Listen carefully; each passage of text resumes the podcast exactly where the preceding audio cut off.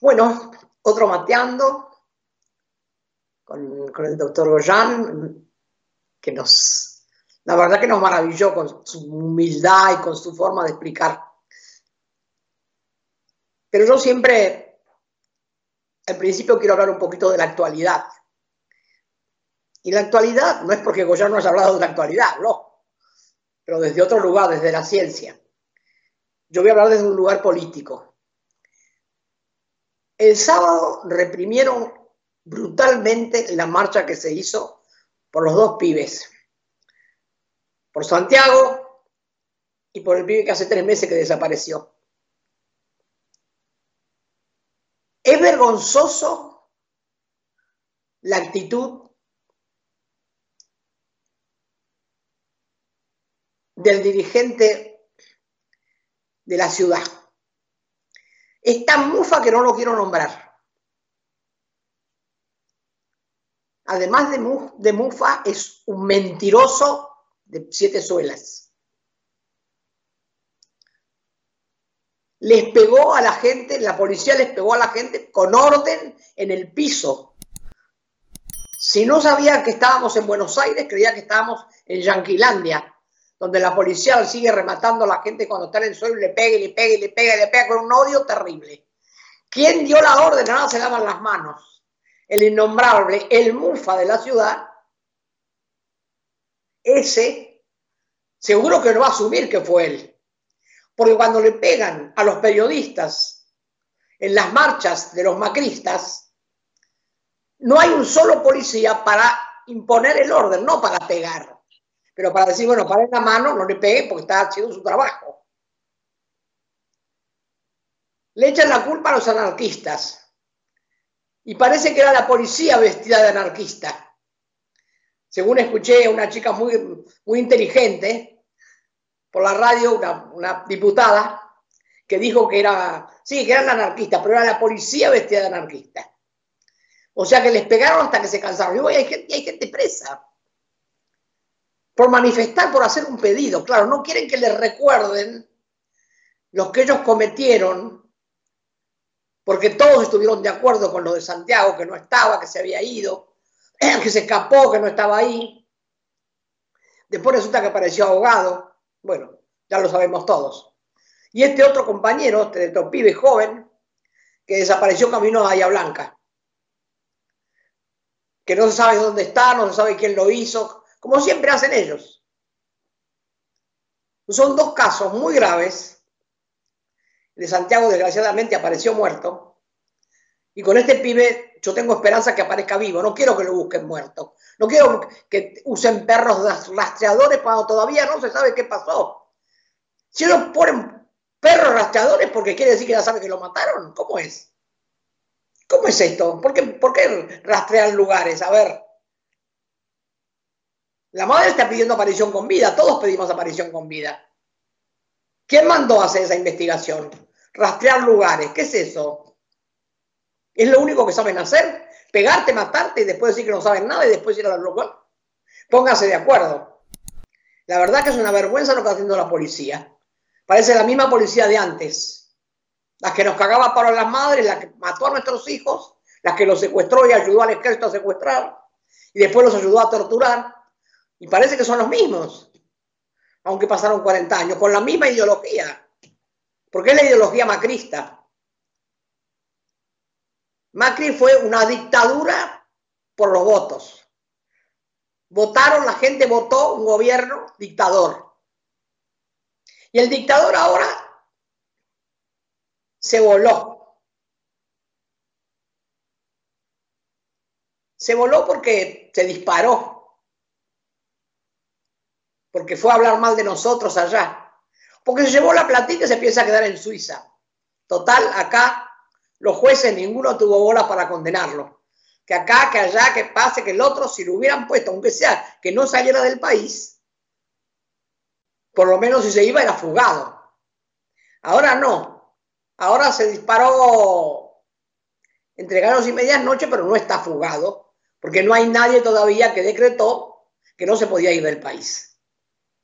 Porque todos los jueces que tienen que disponer están todos pagos por él. entonces vos no vas a poner a tu patrón. Tu patrón tenés que apoyarlo para que se pueda ir. Así que bueno, tenemos bastante de qué hablar. Una policía que la verdad va a haber que cambiarle la cabeza, tanto una como otra, porque no hay mejores hasta ahora. He visto pocos policías con, otras, ganas de cambiar. ¿Y quién da las órdenes? Yo no sé quién les da las órdenes. Porque en este momento, cuando aparecen las cosas mal, las cosas graves, todos se daban las manos. Son todos pilatos. Y el Mufa más pilato que ninguno. El Mufa dijo que no iba a cambiar nada, pero hoy abre todos los comercios, todos los comercios. Porque no se contagia la gente por culpa de él. Los muertos no son culpa de él. Van a ser culpa de Alberto, o de nuestro gobierno o de nosotros. Eso es lo que buscan. Pero no lo van a conseguir. Porque tienen mucha inteligencia y mucha gente trabajando. Ellos por ahora se están peleando. A ver quién, se, como se fue Macri, todos quieren agarrar las riendas del partido. Los radicales que se quieren ir y formar no sé qué grupo, rearmar el partido. El partido está partido propiamente, partido, partido, partido, partido. Hay 80 pedacitos del Partido Radical. Y lo que quedó da lástima. Y estos están peleando por el queso. Y por ahora el queso es chiquito. Y ya se le están quedando nada más que la cáscara del queso. Así que bueno, espero que Mateando tenga siempre la misma gente que está esperándolo. Nosotros lo hacemos con mucho cariño, con mucho amor y le agradecemos muchísimo al doctor Boyan que con todo lo que tiene que hacer, igual vino a este Mateando con Eve. Bueno, como siempre, esta cosa tan hermosa que pasa con el Mateando, ¿no? Y ahora con este cambio que le hemos dado, tenemos la gratitud, el, el amor que tenemos por él. Quisimos invitarlo, sabemos que tiene mucho trabajo, pero somos medias imprudentes las madres y dijimos, tenemos que traerlo, tenemos que traerlo. Bueno, lo invitamos, está acá con nosotros, el querido doctor Goyan, el hombre que alguna vez decidió apostar a la vida. ¿Cuándo decidiste ser médico? ¿Primero político y después médico o las dos cosas a la vez? Y medio que fue a la vez, ¿no? Eh, pero creo que también en la parte de, la política decidí yo, pero en la parte de, la profesión creo que influyó mucho mi madre. Mira vos la mamá. Sí. ¿Cuándo, ¿cuándo, te recibiste? ¿Cuántos años tenías? Lo que pasa es que yo empecé a estudiar en el 73 y bueno, vos sabés que me secuestraron, estuve detenido. Ah, claro, sí, sí, sí. Y después estuve, este, salí con la opción constitucional, después, bueno, me metí de nuevo en tiempos que todavía no podía, porque estaba todavía estaba a disposición del Poder Ejecutivo Nacional, pero bueno, eh, logramos entrar subrepticiamente y estuvimos ahí reorganizando todo lo que luego fue, fue bueno, eh, este, la intransigencia y movilización peronista, bueno, distintos intentos de, de seguir luchando ahí en la militancia.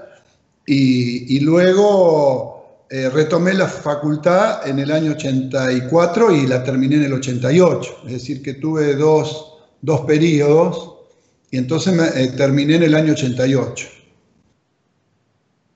¿Tenés alguna especialidad, Jan?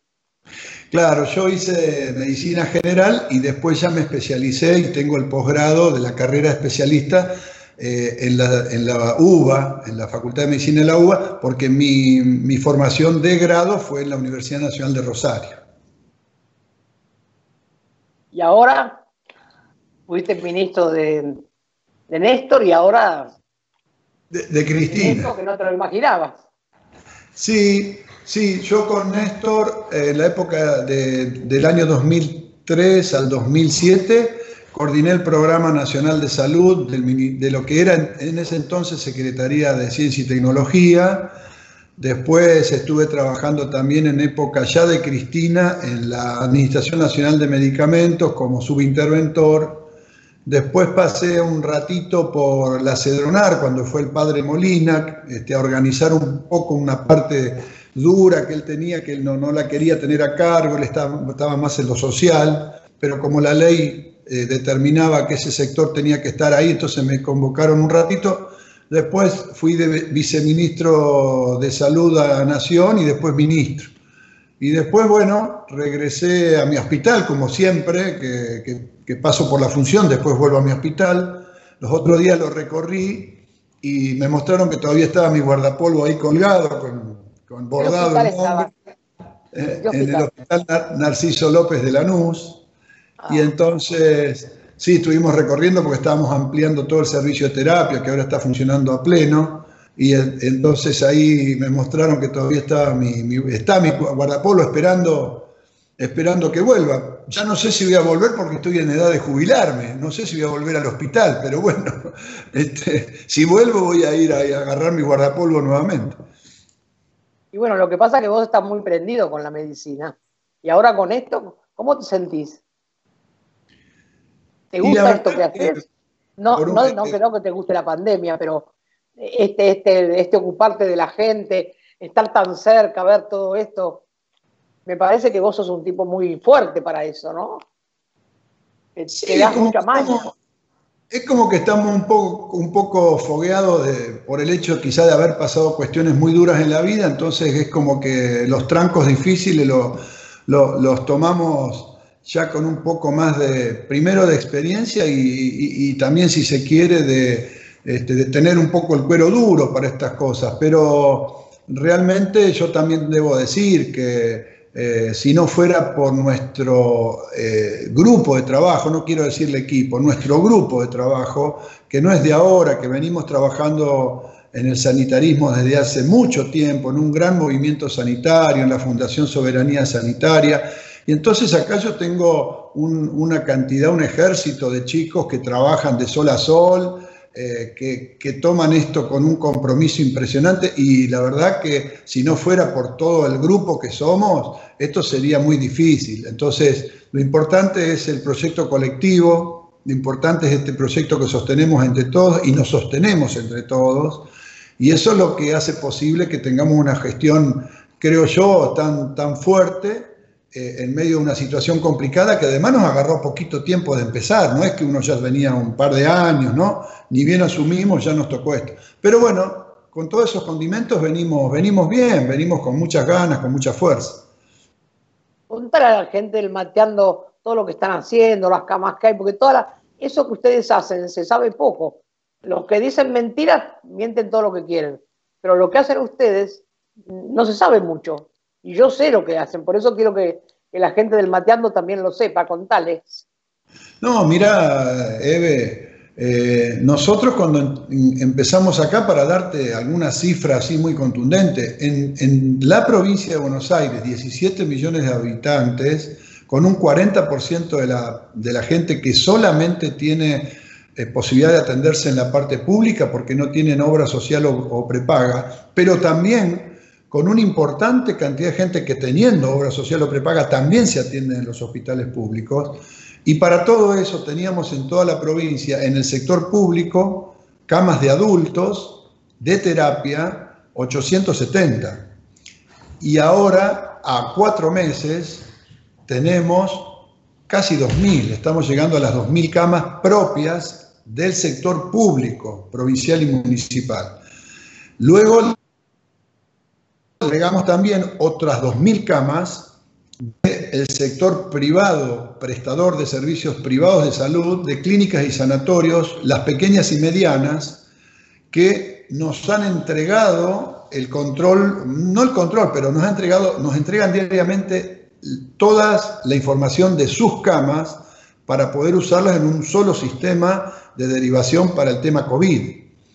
Y todo eso en un, se ha construido un, tablero de comando de todo el sistema, desde la cantidad de insumos que entregamos hospital por hospital, de la cantidad de servicios que tenemos, de camas, de personal, eh, de camas extrahospitalarias, todo en un sistema informatizado que no existía en la provincia. Por otro lado, estamos asistiendo, por supuesto, al resto de las enfermedades, porque la gente se sigue enfermando de otras cosas, ¿no es cierto? Entonces, estamos haciendo un esfuerzo muy grande para que en el medio de la pandemia poder mantener este, lo que es los controles por, por, otro tipo de enfermedades, como, como, el cáncer o como diabetes o hipertensión, controles de embarazo, etcétera, con un esfuerzo muy grande porque encontramos una provincia eh, eh, diezmada y este, con deudas gigantes y tuvimos que ir haciendo ingentes eh, tratativas con, con, todos los prestadores porque nos querían cortar los servicios, porque hacía un año que no cobraban del anterior gobierno. Entonces, eh, hubo que ordenar eso y encima en el medio de la pandemia, ha sido un esfuerzo enorme, vos sabés que acá en la provincia para la pandemia no había más que el 25% de los proveedores nos entregaban las cosas necesarias para los equipos de protección personal, los barbijos, para la gente que trabaja en el sistema de salud. Y bueno, hubo que salir a buscarlo con 32 aviones y, hay, y, cuatro barcos que están llegando. Y por supuesto ahora empezando a comprar en la medida que aparece la oferta a la industria nacional, porque también queremos eso. Pero también encontramos todo el personal de salud sin, sin contratos, contratos precarios, pasamos 2.000 personas becarios a la planta, estamos regularizando progresivamente toda esa situación que era de un desmanejo absoluto, no salían los concursos, no salían, bueno, en fin, una era un desastre, la provincia pues era un desastre. Y, vos fijate que no teníamos ni avión ni helicóptero sanitario, hoy ya tenemos funcionando helicópteros, recuperamos decenas de ambulancias que estaban tiradas, nuevas, cero kilómetros arrumbadas, ya están funcionando. Es decir, hubo que poner en marcha una provincia que, por, que venía en general mal y, en particular en el área de la salud muy mal, y encima hacerlo en el medio de la pandemia. No, no, no es fácil, pero bueno, la vamos llevando, yo creo, eh, hasta ahora bastante bien. ¿Y el personal cómo te arreglaste? ¿Tenés personal o tuvieron que contratar personal nuevo? Nosotros hemos contratado prácticamente 3.000 personas para esta pandemia, para esta, extra, ¿eh? Para esta pandemia, más allá de todo lo que se fue regularizando en cuanto a becas, de todo lo que se fue regularizando de contratos irregulares que había, este, hemos eh, contratado una enorme cantidad de gente para estar en los territorios, para estar en los call centers, para estar en los hospitales, para estar este, en, los, sistemas de seguimiento de pacientes eh, con telemedicina. Es decir, eh, el esfuerzo ha sido enorme, el gobernador nos ha dado todo, todo el apoyo necesario. Acá nadie puede decir que cuando se necesitó plata para la pandemia, esa fue una limitación, al contrario. Este, todo todos los ministerios, el, Ministerio de Obras Públicas de la provincia terminó 145 obras que estaban paralizadas, guardias de hospitales, de terapia. Hemos entregado Hemos entregado más de 1.150 respiradores, 1.150 camas de última generación, mejor que las que hay en cualquier centro privado. Estamos reacondicionando salas enteras de los hospitales. Sí, un esfuerzo muy grande. Y te quiero decir que falta un montonazo, ¿eh? porque esto, eh, cuando viene mal de muchos años, falta un montón. Pero realmente se ha hecho muchísimo en muy poco tiempo colocar el respirador no sabe cualquiera, tiene que ser alguien que esté especializado, ¿verdad? ¿De terapia intensiva o tiene una especialidad aparte? No, no, tiene que ser un médico especialista en terapia intensiva. Lo que sí estamos haciendo ahora, eh, con la colaboración de los terapistas, es capacitar, primero capacitamos a los residentes eh, de terapia intensiva, de primero, segundo, tercer y cuarto año, para que ya puedan salir a atender también. Segundo, eh, empezamos una tarea de capacitación de especialidades afines a, la terapia intensiva que pueden tratar pacientes COVID, como por ejemplo neumonólogos o como por ejemplo este, anestesistas, pero también este, comenzamos a, eh, a capacitar a terapistas que son de pediatría pero que como atienden chicos de hasta 15, 16, 17 años, haciéndole una, capacitación, pueden atender gente más grande también. Y así vamos ampliando, ¿no? con la colaboración, estableciendo nuevos protocolos eh, que nos ayudan a hacer eh, los terapistas eh, para poder conseguir que un equipo de terapia pueda atender a mayor, eventualmente a mayor cantidad de gente que lo que, atiende, que lo que se atiende normalmente en épocas de normalidad, ¿no es cierto? En épocas de crisis tenemos que tomar protocolos especiales, ¿no es cierto? Y, se está haciendo también con mucha colaboración, sí. Y los enfermeros y, los que no son enfermeros y que trabajaban como tales, que a veces saben un montón también, ¿cómo hicieron ahora? ¿Ustedes los toman, los tienen, los ayudan? Porque yo conozco gente que no es enfermera y trabaja de enfermero.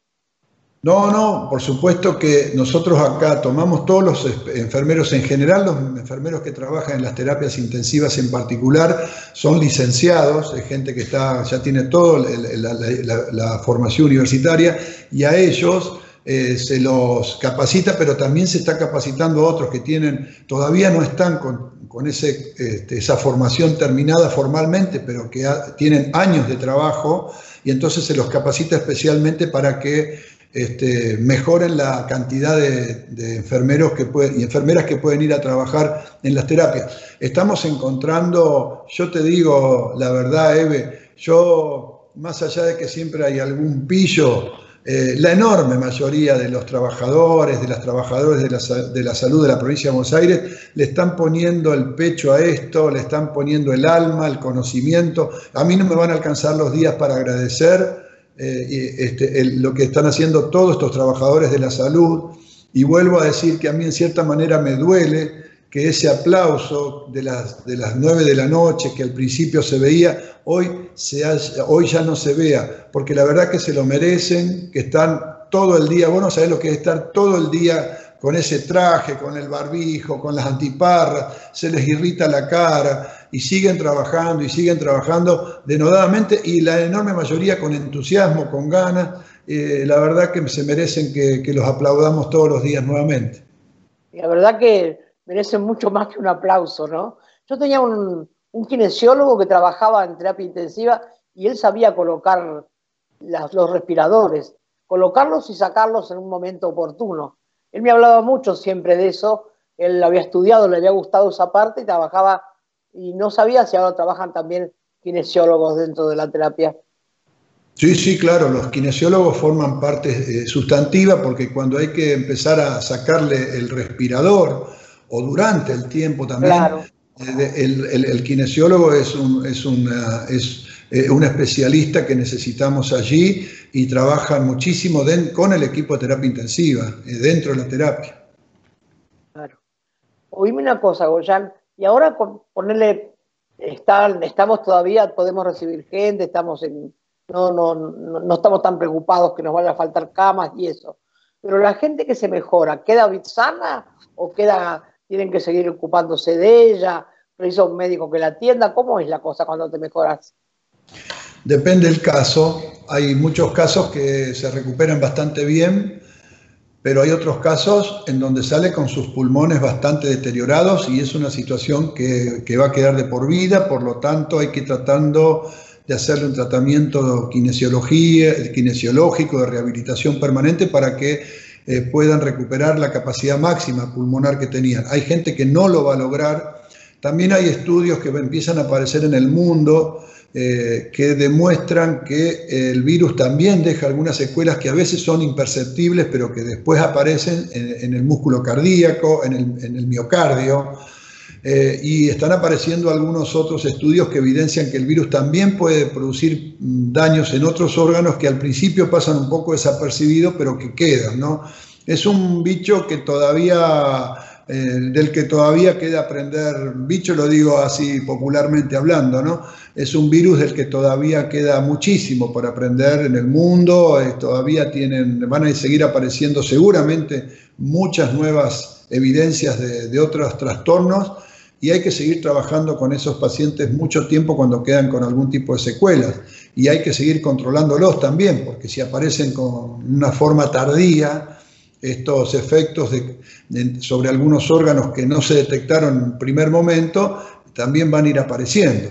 Así que la pandemia no es solamente, por supuesto, hoy lo, urgente es salvar las vidas, que salgan los pacientes lo mejor posible eh, de su internación, pero todavía queda, aunque tengamos vacuna y todo, que yo creo que la vamos a tener el año que viene, y aunque, aunque esto sea eh, otra, una cosa diferente, la pandemia ya el año que viene, este, yo creo que vamos a ir viendo secuelas de esto durante un buen tiempo. Oíme una cosa, a mí no, pero no me queda claro los que son asintomáticos, que toda la gente que los rodea tiene que hacer cuarentena. ¿Cuál tiene que hacer? ¿14 días o 40 días? El que estuvo al lado de uno que tiene el virus, pero que era asintomático se tiene que aislar por 14 días, porque se ha comprobado que el tiempo este, de, incubación máximo serían unos 12 días, y entonces se deja siempre un par de días más por las dudas. Pero entonces hay gente que le aparecen los síntomas, en general aparecen entre quinto día, séptimo día, pero hay gente que le aparece recién a los 11, 12 días. Y hasta ahí este, la persona eh, cree que no la tenía y sí la tenía a la enfermedad que se le estaba incubando. Por otro lado también, una vez que uno se enferma y tiene una forma leve, a los 10 días se le puede dar el alta. ¿Por qué? A, los 10 días de comienzo de síntomas. ¿Por qué pasa esto? Porque está probado en el mundo que para el día 7-8 ya el virus no es más contagioso. Uno lo puede poner en un medio de cultivo y ese virus no crece más. Entonces, por eso, al décimo día, la persona que tiene un caso leve se le puede dar el alta. Ah, sí, nosotros tuvimos el caso de un chico que estaba con, con, el, compañero de la mamá, que era sintomático, y, él, quería ya volver, a, porque está, es la gente que tenemos en seguridad. Yo dije, no, no, no, hasta que no sea 40 días vos no volvés, tengo miedo que se contagien otros, ¿no? 14, 14, como decimos, 14 días. 14 días, Eve, no 40. No lo hagas quedar 40, pobre, porque es mucho tiempo. Bueno, yo, mira, mejor prevenir que curar. Prefiero quedarme 40 y estar a, que toda la gente tome conciencia que esto es una cosa muy grave, que hay mucho esfuerzo y mucho sacrificio de muchos. Como vos contabas recién, los médicos, los enfermeros, los que lavan los pisos, los camilleros, todos están expuestos todo el tiempo y con la preocupación ahí encima, ¿no? Yo la verdad que te agradezco tanto que hayas. Mira, que lo que quieras, lo que quieras contar, lo que le quieras pedir a la gente, porque el programa lo ve mucha gente y. una última cosa que yo, que yo quería decir, mira, Eve. Eh, hoy vos dijiste, hemos hecho un esfuerzo grande, estamos con las camas todavía bastante bien, pero todos los días se nos están ocupando muchas camas. Es decir, veníamos con una ocupación de 10, 11 camas por día y ya estamos viendo días que son de 30, 40 camas por día. Entonces, si esto se sigue acelerando, por más camas que agreguemos, este, no van a alcanzar. Entonces, primero llamar a la conciencia colectiva, que la gente se quede en su casa, etcétera, etcétera. Todo lo que se viene diciendo como recomendación y segunda cosa, como dijo Axel Kicillof, como dijo el presidente, tengamos el botón rojo siempre a la mano. Si vemos que se disparan los casos y que ponen, eso va a poner en riesgo la cantidad de camas disponibles y, vamos a tener eh, una saturación del sistema, hay que apretar el botón. Hay que apretar el botón, bajar un cambio, eh, hacer un endurecimiento y después en todo caso vemos, porque lo que vemos que se logra con eso es que si bien no bajan los casos, dejan de subir tan rápidamente. Si viene así la curva creciendo rápida, vos haces una medida como la que tomamos entre el 1 y el 16, de, 17 de julio, que algunos dijeron no sirvió para nada, sí sirvió, porque nos bajó, eh, el empinamiento de crecimiento bajó bastante. Después del 16 empezó, a acelerar de nuevo. Entonces no nos podemos relajar, no nos podemos este, confiar porque el virus todavía tiene una altísima eh, tasa de contagio y de crecimiento. Yo quiero decir algo por, de mi cabeza y me hago responsable de lo que digo. Yo creo que muchos están apostando a que esto fracase para echarle la culpa al gobierno. Porque si no, no es posible que la gente salga a la calle como loca, a hacer picnics en las plazas, a hacer asados, a hacer fiestas, y todo el día se está hablando en la televisión, en la radio. Hay 80% de canales que dicen, no, mejor que, que salir porque están enfermos de pandemia. Están... Estas cosas son tan, tan graves a mí me parece que ellos apuestan a, eso, a que el gobierno fracase y por eso dicen sí, sí por un lado y por otro lado hacen lo que se les canta. Esto lo digo bajo mi responsabilidad y bajo lo que veo. Por eso queríamos que, te escuchen a vos, que sepan lo que están haciendo y, cómo es de grave la situación. Que a veces parece cuando uno escucha, yo no, no la escucho, pero la escucha mucha familia mía y me dicen, no, no, pero dicen que es una mentira, que no, que no hay que hacer caso, que, yo voy a hacer la fiesta de la nena igual porque, no, no hagas ninguna fiesta, le digo yo, no se puede. No, pero es una manía. Pero ¿cómo una manía? Entonces por eso quería que vos insistieras en esto y que, la gente sepa que, que hay mucha gente que está arriesgando la vida todos los días, todas las horas, y ha habido muchos médicos enfermos y enfermeros y de todo para, para, ayudarnos a nosotros, y nosotros no podemos ser tan irresponsables, ¿no? Y bueno, ese chico que fue una fiesta en Moreno, de los tantos casos que hay, ¿no? Y, contagió 50 personas, el abuelo de él murió, y creo que otra más, persona adulta y que tenía, murió. Digamos, yo eh, quiero llamarle la atención nuevamente a los jóvenes. ¿eh? Ellos por ahí tienen muchísimas menos posibilidades, claramente, de, que les resulte fatal, pero que piensen en su familia, en sus seres queridos, en sus vecinos. Si no tienen una solidaridad colectiva, social, por lo menos que piensen en sus seres queridos directos, con los que trabaja, que seguramente tendrá gente con comorbilidades y mayor, sus vecinos directos, sus familiares. Es decir, ese chico dijo, bueno, me voy lo mismo, se fue a la fiesta y luego murieron familiares directos, su abuelo, y no me recuerdo si también otra persona más de su familia directa. Es decir, eh, cuando uno ve que un Bolsonaro va y abraza y besa, en la época que estaba, no, que no pasaba nada, no pasaba nada, ¿cuánta gente que él abrazó después se enfermó y cuánta gente de esa probablemente se murió? Bueno. Y su propia eh, mujer está enferma ahora. La mujer de Bolsonaro tiene, tiene el virus ahora. Pero claro, como Bolsonaro no le tocó grave, él dice, bueno, ven, no pasa nada. La mujer si no le toca grave va a decir, bueno, no pasa nada. Pero eh, si bien es un porcentaje menor el que después fallece, cuando son miles y miles de casos, ese pequeño porcentaje del 2%, del 2% son muchas vidas. Cuando se te enferman un millón de personas, el 2%, el 2 son 20.000. Entonces, eh, vos estás diciendo, y son pocos el 2%, son 20.000 personas, son 20.000 vidas, es decir, mucho más, de lo que, mucho más de lo que mata una guerra, mucho más de lo que gana. La vida es el valor, el, único valor que tiene el ser humano, por favor. Claro, claro, exactamente. Así que bueno, corazón, te agradezco muchísimo tu tiempo, tu, tu, tu entrega, todo lo que te debemos ya de antes, no de ahora solamente. Mandarle un abrazo a Axel y un abrazo a todos los médicos que tenés alrededor, enfermeros, los que limpian los pisos, los camilleros. Decirle que los quiero mucho y que las madres, no se le pedimos a cada uno a lo, que cree, que les dé vida, que les dé fuerza y ojalá le ganemos al virus. Gracias, gracias, Goyan. Gracias, gracias un beso enorme para ustedes. Gracias, muchas gracias por.